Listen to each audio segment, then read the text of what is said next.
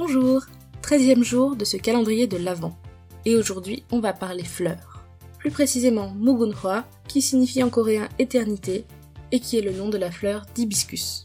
On n'est pas trop dans sa saison puisque l'hibiscus fleurit du début de l'été jusqu'à l'automne, et là on arrive sur l'hiver, mais en Corée cette fleur revêt une importance particulière parce qu'elle est l'emblème de ce pays.